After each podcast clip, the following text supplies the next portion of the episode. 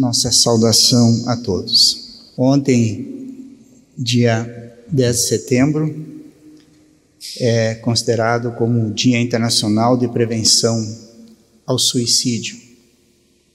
E é um tema que a gente vai vendo que cada vez mais vai chegando até nós através das mídias.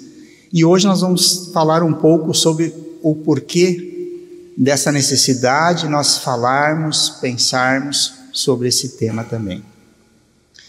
Allan Kardec, codificador da doutrina espírita, na sua sapiência, ele abordou os mais importantes assuntos, aquilo que toca a alma humana, a necessidade de nós encarnados com os espíritos.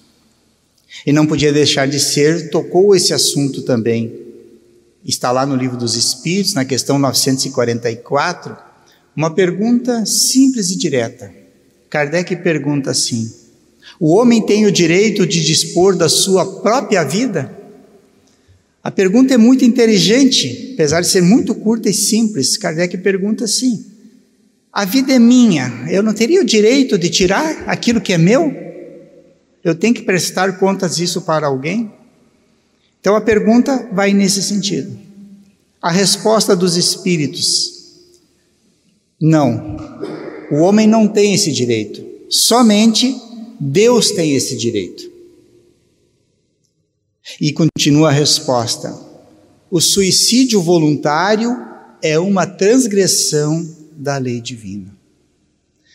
Kardec perspicaz nos seus estudos e nas suas reflexões, vai nos colocar ao longo das, das suas obras, né, de que, na realidade, a vida é um empréstimo de Deus para mim. Então, não é nossa, é um empréstimo de Deus. Mas a segunda parte da resposta ela é interessante. Ah, eles dizem que o suicídio voluntário é uma transgressão da lei divina. E Kardec pergunta: opa, então nem sempre o suicídio é voluntário? E aí os espíritos respondem: o louco que se mata não sabe o que faz. Aí eles chegando naquele tema da loucura e da obsessão. Então, o suicídio voluntário é uma transgressão à lei divina. Às vezes, suicídio não é plenamente voluntário, ele é intuído pela espiritualidade inferior ou pela loucura do próprio indivíduo, que há responsabilidade. Mas também, de certa forma, é uma transgressão, apesar de não estar plenamente consciente do que faz. Então, nesse aspecto, a doutrina espírita vai nos trazer a informação importante de que a vida é uma concessão de Deus. Deus nos oferece ela. E nós devemos usufruir desta vida, vivê-la da melhor forma possível para nós e para os outros. Mas a vida não nos pertence pertence à divindade. O suicídio é considerado pelo Ministério da Saúde um problema de saúde pública. E olha só o dado alarmante que uma pessoa por hora morre no Brasil vítima do suicídio. E nesse mesmo período, outras três tentaram se matar. São dados do Ministério da Saúde é algo alarmante. Mais importante ainda também, trata-se de um problema que pode ser prevenido na grande parte, na maioria das vezes poderia ser evitado. E aí que entra essa questão que o estudo, a discussão, falar do tema suicídio é uma das formas mais eficientes de promover a prevenção dessa transgressão das leis divinas. E é interessante porque, não só para o indivíduo, mas também para os profissionais da saúde, para os governantes, para os jornalistas, para os familiares, quanto mais informações se tem sobre essa situação, mais, mais eficaz se torna o processo de prevenção, de evitar, de não deixar a pessoa chegar ao termo de tirar a própria vida. Por isso, o título de hoje, Um Assunto para Sair das Sombras, é um tema que tem que estar à luz do dia para ser conversado sem tabus, com muita tranquilidade, com muita honestidade, com muita clareza. Mas nós vamos buscar o termo sombra, é um termo muito, uh, muito divulgado nos estudos de Carl Gustav Jung, psicanalista austríaco, contemporâneo e inicialmente discípulo de Freud, e depois assumiu uma postura, uma linha de seu próprio pensamento. Jung nos fala que todos nós temos um lado sombra na nossa personalidade. Esse lado sombra é interessante esse termo porque sombra, diz Jung, é tudo aquilo que foi negado, reprimido e ainda permanece desconhecido por nós mesmos. Está escondido num lado obscuro da nossa individualidade, da nossa personalidade. Algo que está recalcado ainda muitas vezes no nosso inconsciente. Então, o lado sombra nosso são sentimentos, pensamentos, defeitos, características que nós não gostamos. É nossa, nós não gostamos e acabamos reprimindo, porque achamos feio, achamos inadequado. Todos nós temos um lado sombra em nós. Não há um indivíduo que não tenha isso encarnado no planeta Terra. Todos nós temos. Algumas pessoas conseguem lidar com esse lado sombra melhor do que outras pessoas. Conseguem lidar, ter mais facilidade para encontrar, para entrar em contato com esse mundo íntimo, com esse lado que ele mesmo não gosta, mas ele identifica e tenta de certa forma trabalhar. Sob o ponto de vista da, da psicologia, aceitar que todos nós temos uma dimensão desconhecida de nós mesmos, um lado que nós não gostamos de nós, faz bem, porque isso ajuda a gente a trabalhar internamente.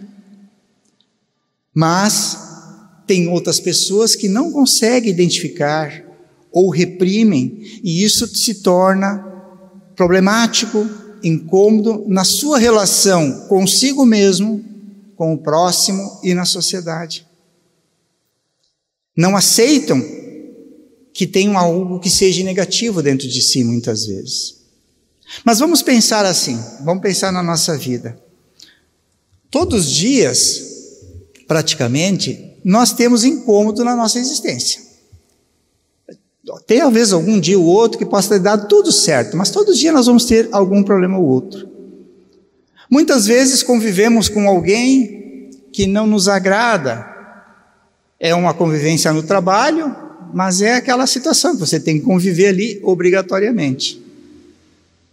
Outras situações que nos acontecem, nós temos medo de enfrentar as nossas próprias dificuldades.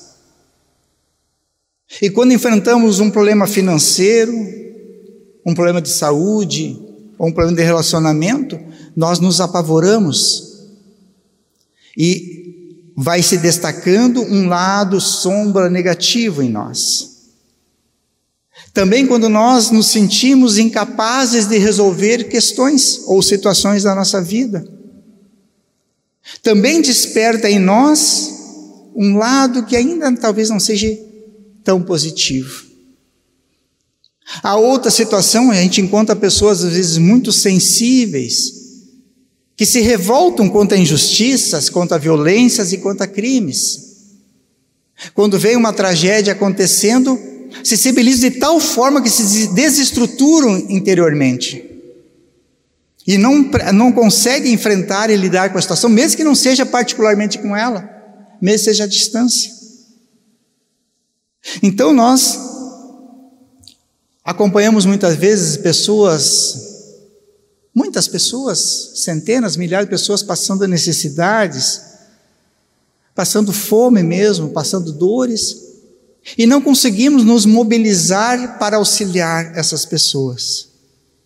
Tudo isso são sinais que dentro de nós são situações que têm que serem trabalhadas por cada um de nós.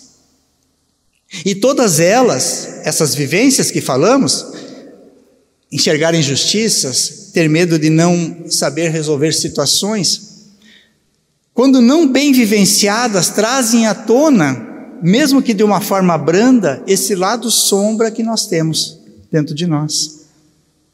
E esse lado sombra, ele se destaca de uma forma às vezes muito negativa.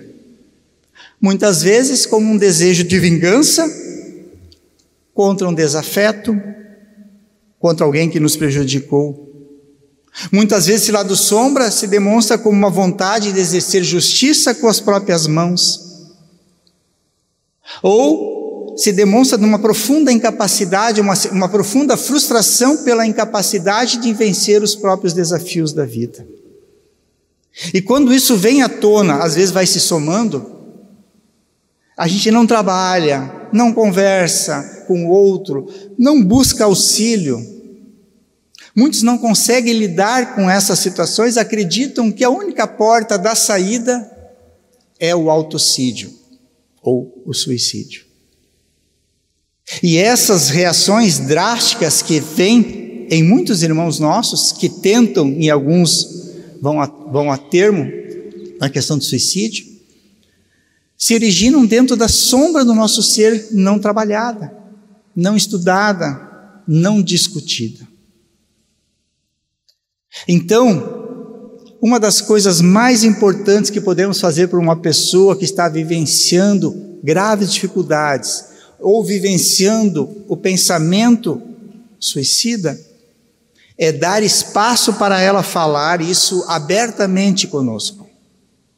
Ou seja, tirar o assunto das sombras, dos lugares obscuros, e oferecer a essa pessoa em sofrimento escuta e acolhimento.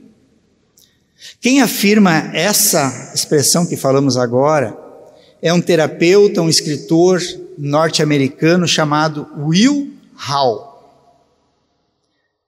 É interessante porque a história dele ela é muito peculiar. Will Hall, foi diagnosticado com esquizofrenia e se considera um sobrevivente do suicídio. Então é alguém que experienciou isso na carne, podemos assim dizer. Né? A esquizofrenia, esse estado de loucura, né? podemos dizer assim, e busca do suicídio. Ele defende uma que nós devemos ter uma abordagem dialógica e comunitária de saúde mental. E chama isso de diálogo aberto. Por que, que é necessário, em comunidade, nós abordarmos e tratarmos desse tema? Já vimos, é um problema de saúde pública. Ao escutar uma pessoa que passa por sentimento suicida, é a melhor forma de compreender o que está se passando na cabeça desse indivíduo. E muitas vezes, uma pequena fala, uma, alguma coisa que a gente possa fazer, algo às vezes mais concreto, com certeza vamos ajudar a pessoa a não cometer esse crime frente às leis divinas. Diz o terapeuta, textualmente, eu descobri, tanto através da experiência pessoal, com o sentimento de suicida, que ele tinha esse sentimento, quanto da experiência profissional, que as pessoas sofrem que as pessoas que sofrem usualmente apresentam duas questões em comum. Olha que interessante isso. Essa abordagem abre talvez uma, uma luz no nosso entendimento. Quais são as duas questões em comum da pessoa que pensa e tem o sentimento do suicídio? A primeira, sensação de falta de conexão. Conexão consigo mesmo, conexão com o outro, conexão com o mundo, conexão com Deus. Normalmente é uma pessoa que tem uma baixa autoestima e falta de reconhecimento do mundo e se isola desse mundo que ela acha que não faz parte. Então, olha que interessante, sensação de falta de conexão. É um dos motivos, segundo o terapeuta disse. E o segundo, o sentimento de ausência do controle sobre as situações. Isso é muito comum. Às vezes estamos passando por situações dramáticas, dolorosas, difíceis, ao qual nós não temos mais o controle sobre aquele determinado fator. E isso faz com que a pessoa que esteja desestruturada interiormente buscar pela porta do suicídio a solução mágica para se livrar daquele problema. Mas aqui é um detalhe importante, e nós vamos compreendendo à luz da doutrina espírita. Na realidade, nós não temos controle de nada, a não ser sobre os nossos pensamentos, nossos sentimentos. É esse que é o nosso domínio. As situações exteriores estão fora do nosso controle. Um problema de saúde, um problema de relacionamento, um problema econômico, um problema social, uma tragédia acontece, não faz parte do nosso controle. Mas o que fazemos com aquela situação faz parte do nosso controle. Então, ao trabalhar esse sentimento de que nós não podemos controlar tudo e, na realidade, o nosso controle é muito pequeno sobre nós mesmos, modifica um pouco a visão que temos sobre as situações difíceis que temos na vida.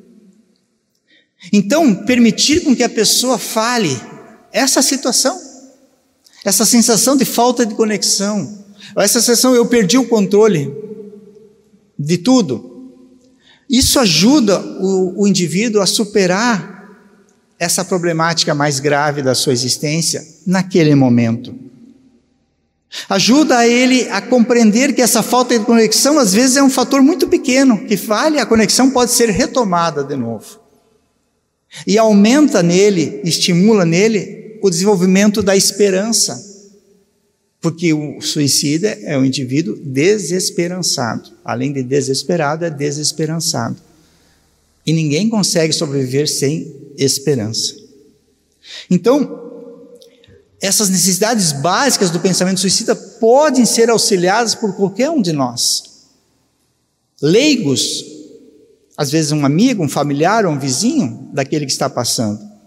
Claro que às vezes precisa de ajuda muito mais, normalmente precisa de ajuda mais, mas aquele primeiro momento certamente vai ajudar muito a esse indivíduo. Então, o enfrentamento dos medos é uma das coisas mais importantes para que o suicida possa retomar o controle sobre as suas emoções e seu sentimento. Para aprender a estudar aquilo que ainda é o lado sombra, que ele não está conseguindo lidar, e a partir dali desenvolver a sua vida de uma forma mais concreta, mais tranquila.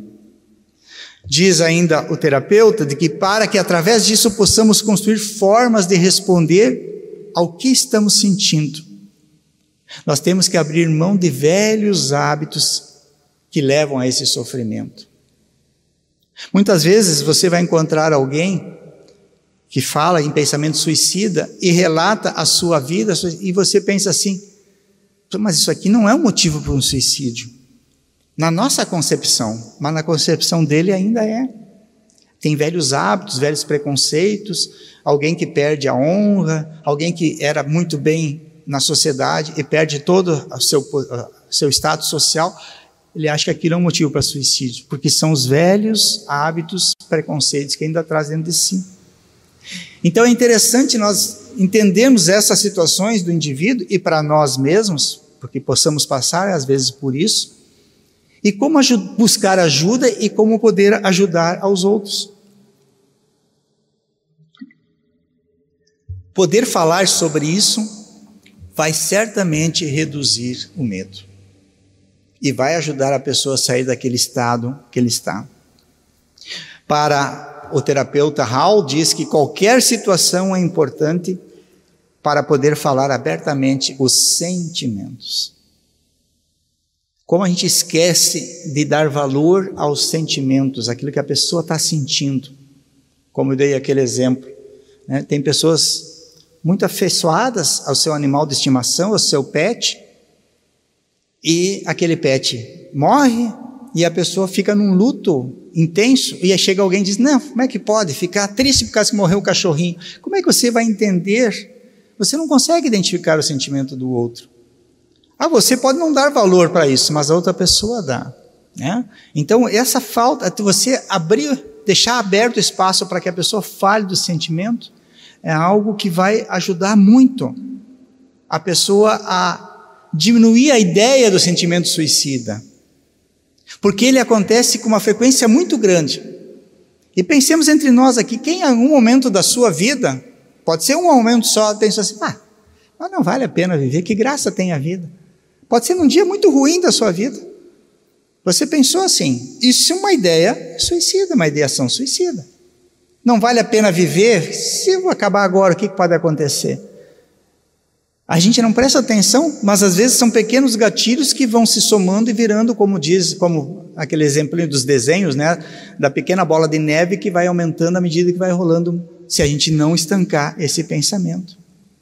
O CVV, esse Centro de Valorização da Vida, é algo extraordinário que foi fundado em 1962 na cidade de São Paulo e é considerado hoje como uma utilidade pública desde 1973.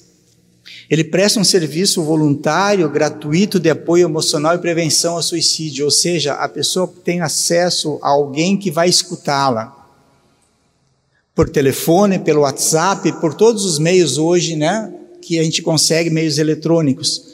O telefone 188 foi uma criação muito recente, esse número é muito importante, 188, que a gente possa estar na nossa mente para ser divulgado para nós mesmos ou para alguém que precise. Começou a funcionar em 2017. Antigamente era um telefone número comum, que era difícil de conseguir. Agora é 188 a partir de 2017 no Rio Grande do Sul e a partir de 2018 em todo o Brasil. Então é algo que nós podemos ajudar alguém. Se a gente não tem o que ajudar, desliga para esse número. Alguém vai te ouvir. Alguém vai dar valor aos teus sentimentos. E isso ajuda muita pessoa a não buscar as portas do suicídio. Estamos numa casa espírita, então vamos falar também do espiritismo no aspecto consolador e orientador. Sem menosprezar qualquer religião ou filosofia, qualquer outra religião ou filosofia, nós vamos entender que o espiritismo pode contribuir de uma forma profunda auxiliando o indivíduo na prevenção do suicídio, ajudando o indivíduo na busca de um sentido para a vida, de um propósito para a vida, ajudando a todos nós no enfrentamento dos nossos medos, das enfrentamento das situações desafiadoras que a vida nos mostra ou vai nos mostrar ainda. A gente pode oferecer o Espiritismo para alguém que nos comenta isso? Podemos e devemos. Vamos entender que é necessário duas coisas para a pessoa permitir que o Espiritismo a ajude.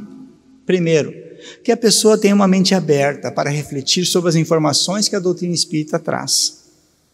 E o segundo ponto é que ela tenha, tenha um desejo sincero de ser auxiliada. Porque quem não deseja ser auxiliado, fica difícil. Mas a doutrina espírita traz informações valiosas para nós vencermos essa dificuldade. Quando o Espiritismo nos fala de Deus, mostrando toda a sua sabedoria, sua justiça e sua misericórdia, quando fala que somos espírito imortal, que estamos vivenciando uma reencarnação num corpo físico, mas tivemos outras existências e teremos outras futuras. Quando fala que há uma justiça divina permeando toda a nossa toda a vida no universo. Quando fala da possibilidade da mediunidade, aonde alguém que já esteve aqui no planeta, encarnado, agora está no mundo espiritual, nos conta, nos relata a sua experiência e nos mostra dos seus acertos e erros, seus sofrimentos e alegrias.